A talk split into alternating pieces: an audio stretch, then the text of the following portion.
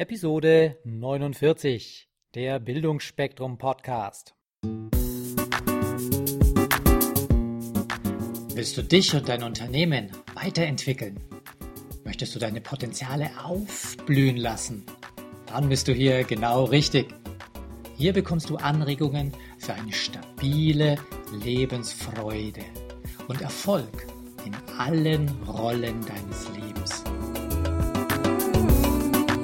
Hallo und grüß euch. Hier ist schon der zweite Teil des Interviews mit Thomas Zawatzki. Freut euch darauf zu erfahren, was auf servierten Skribbeln mit Gehirnaktivierung zu tun hat und welchen Lernerfolg der Thomas mit einem seiner ersten Geschäftspartner hatte. Was unterscheidet denn deinen Kurs, dein Angebot von anderen oder bist du der Einzige, der sowas anbietet? Nein. Also der Einzige bin ich nicht. Es gibt auch viele sehr gute andere. Es gibt auch viele, die, wo ich persönlich sage, wow, es lohnt sich, wenn man zum Beispiel sehr viel, ja, mehr haben möchte als ein Flipchart zu designen, sondern wirklich malen lernen möchte. Da sollte man zu einem Maler gehen, der wirklich mit Figuren, der sich vielleicht auf Stillleben äh, spezialisiert hat oder was weiß ich, was, was man gerne malt, der sich auf Aquarell spezialisiert hat, ähm, welche Techniken es auch immer gibt. Meins ist eher was für den allgemeinen und Tagesbedarf zugeschnitten. Das heißt, wie kann ich als Trainer meine Flipcharts, meine Pinwände gestalten, sodass es ansprechend wird? Wie kann ich als Coach in der Coach-Situation mit wenigen kleinen Handgriffen, also im schlimmsten Falle habe ich tatsächlich nur einen Bleistift oder einen Kuli zur Hand, meinen Klienten näher zum ersten Denkanstoß führen, ohne was gesagt zu haben? Oder halt, wie kann ich auch im Gespräch mit meinem Gegenüber, wenn es um Probleme, wenn es um Lösungen, wenn es um bestimmte Themen geht, einfach mal kleine Visualisierungsskizzen anfertigen. Also das ist dann der Klassiker, man sitzt äh, in der Kneipe und scribbelt was auf dem Bierdeckel oder auf die Serviette. Genau, solange es keine Steuererklärung ist, funktioniert. ja, ich bewundere immer die Menschen, die sowas äh, machen. Die sagen, Moment, hast du irgendeinen kleinen Zettel? Ich, ich mal es dir auf, ja, und zack, zack, zack, und jeder versteht es. Ja, genau. Also es gibt dazu sogar ein Buch, das stammt von einem der ursprünglichen Gründerväter dieser Visualisierungsbewegung von Dan Rome. Der Titel ist Auf der Serviette erklärt. Und ähm, was ist Visualisierung? Es geht da um einzig darum, komplexe Zusammenhänge so zu vereinfachen, dass daraus ein kleines Bild entsteht und man das in der, als Serviette quasi in die Tasche reinsteckt und weiß, hier ist es.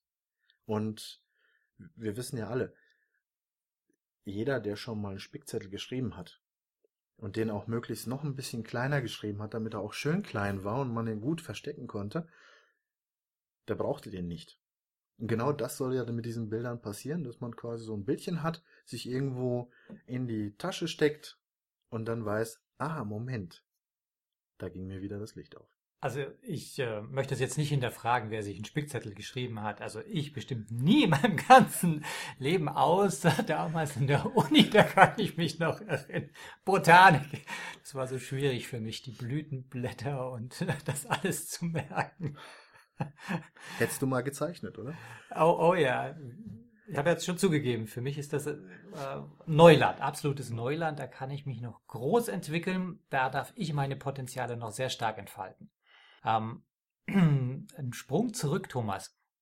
Du bist ja Führungscoach beschäftigst dich sehr stark mit Führung und da schreibst du auf einer Website, dass du situative und systemische Führung anbietest. Was kann man sich jetzt darunter vorstellen und wodurch unterscheiden sich die beiden? Das ist eine gute Frage. Situative Führung als solches beginnt in der Situation, sprich, wo ist der Kontext, in welchem Kontext bewegen wir uns? Und wenn ich von wir spreche, jetzt im Kontext Führung ist, wo bewegt sich der Mitarbeiter, wo bewege ich mich als Führungskraft? Sprich, darin sind mindestens zwei Personen beteiligt und es geht darum zu erkennen, welche Potenziale habe ich als Führungskraft? Was kann ich schon? Welche Potenziale hat mein Mitarbeiter?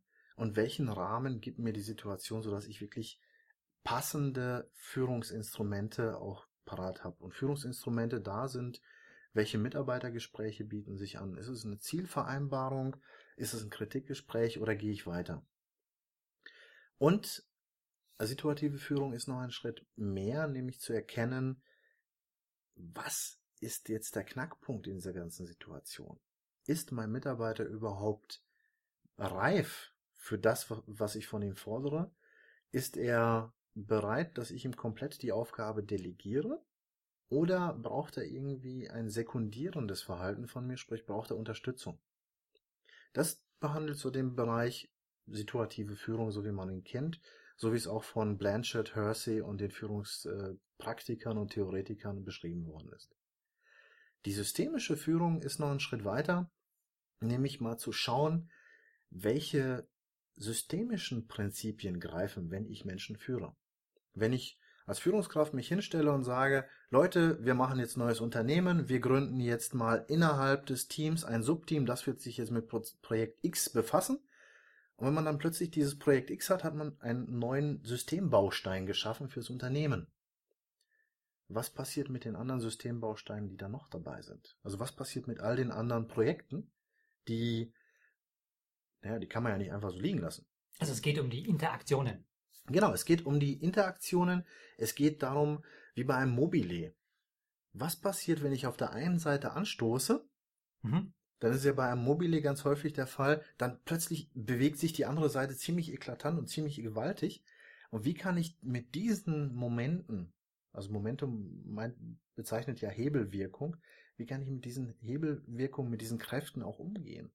Und wie kann ich dafür Sorge tragen, dass auf der anderen Seite des Mobiles den Leuten mindestens das gleiche Licht aufgeht, wie auch vorne dem einen, dem ich ein Projekt übertragen habe. Oh, Podcast Nation, das ist wieder mal der Moment, wo ich traurig bin, dass keine Videokamera mitläuft. Er hätte die Hände sehen sollen von Thomas. Er hat das so anschaulich mit, mit seinen Händen beschrieben. Äh, sorry, irgendwann werde ich eine Videokamera mitlaufen lassen und auch noch einen Videopodcast machen. Bis dahin werde ich dann aber tanzen, oder?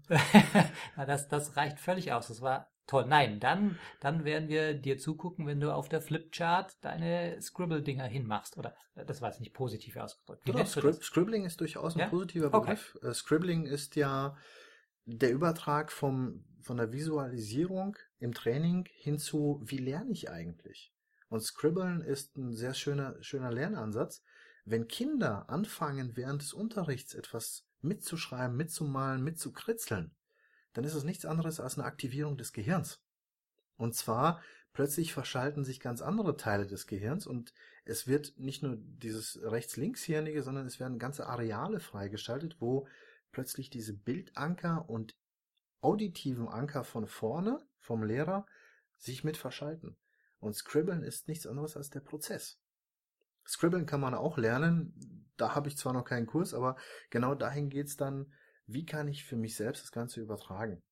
Und Scribble, einfach mal einen Stift in die Hand nehmen, mal so überlegen, wo, wo geht mir denn jetzt ein Licht auf? Was, was habe ich denn jetzt Tolles als Manschka gesehen? Das ist so meine Einladung an euch. Probiert's aus.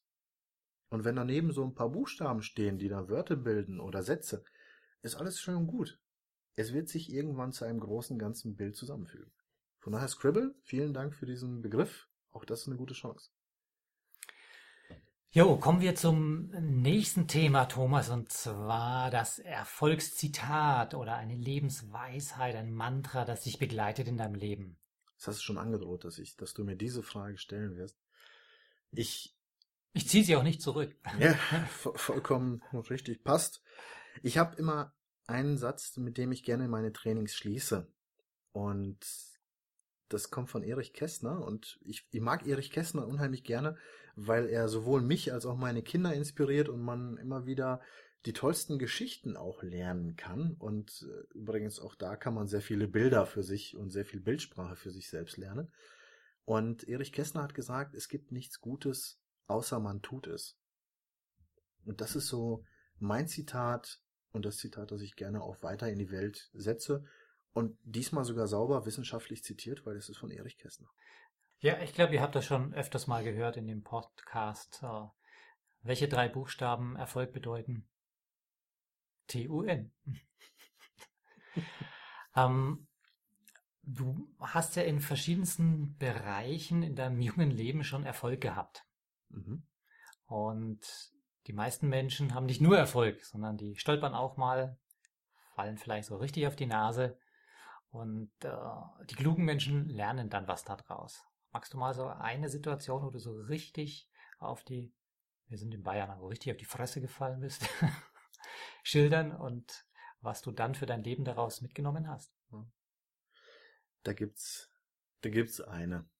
Also natürlich nicht nur die eine, aber das ist die eine, wo ich sehr viel daraus gelernt habe, nämlich wahrscheinlich auch so der Ansatz, warum, warum male ich, warum schreibe ich und warum gebe ich solche Kurse. Ich habe sehr viel Vertrauen in einen Menschen gesetzt. Das war ein guter Geschäftspartner. Ich habe viel Spaß mit dem gehabt.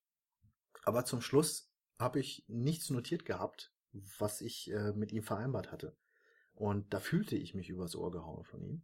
Und was ich seitdem gelernt habe, ist, auch wenn man mit Geschäftspartnern wunderbare Beziehungen pflegt, wenn man sich einmal so notiert und aufschreibt und sagt, oh, ich leg's mir jetzt zur Seite, dann weiß ich ja, wo es notfalls steht und dann können wir beide in Ruhe nachlesen. Dann bleiben wir immer noch freundschaftlich miteinander verbunden.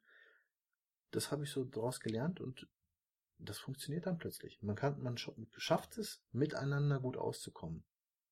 Und das habe ich danach immer wieder, wenn es um geschäftliche Beziehungen ging, aber auch wenn es um private Beziehungen auch mal irgendwie niedergeschrieben, niedergemalt, einfach mal so per E-Mail informell geschickt. Du Schatz, hab folgendes äh, gerade gemacht. Heutzutage kann man es ja über WhatsApp mal eben durchschicken. Du, ich habe mal eben die Einkaufsliste ähm, erledigt. Ich habe noch zusätzlich Punkt X dazugenommen.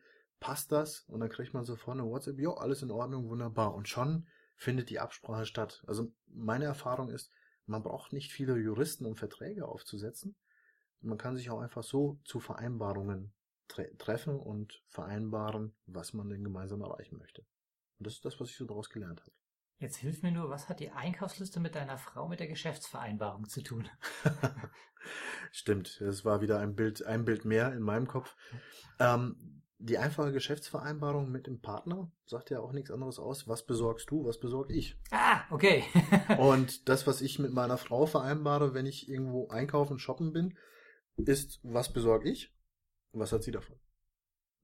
Und entsprechend ist es nichts anderes als auch meinem Geschäft mit den Partnern sauber umzugehen und zu sagen, hey, ich besorge das gerne und das ist mein Aufgabenbereich, da übernehme ich die Verantwortung. Und wenn man Verantwortung hat, braucht man von Schuld oder Zuständigkeiten dann nicht mehr viel zu reden, weil die Verantwortung ist klar geregelt. Und das ist so, ja genau der, der Punkt. Ne?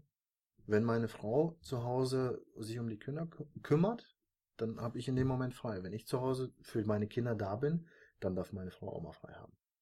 Und das ist genauso mit einem Geschäftspartner. Wenn der sich um Projekt Z kümmert, dann habe ich vollstes Vertrauen, dass er das Projekt auch so zu Ende bringt. Jo, Teil 2 ist vorbei. Und ihr dürft euch schon drauf freuen, im dritten Teil zu erfahren, welche drei Dinge der Thomas bei seiner Virgin Galactic Reise mitnehmen würde. Ich wünsche euch eine tolle Woche. Ciao und Servus.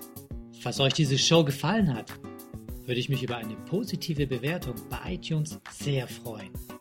Je mehr Leute diesen Podcast hören, desto mehr Menschen können ihr Potenzial positiv entwickeln. Und das ist doch gut so, oder? Wenn du noch mehr Folgen hören möchtest, dann klicke den Abonnieren-Button auf bildungforme.com oder auf iTunes.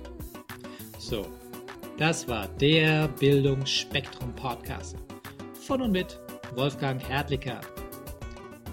Bilde dich selbst und dann wirke auf andere durch das, was du bist. Friedrich von Humboldt.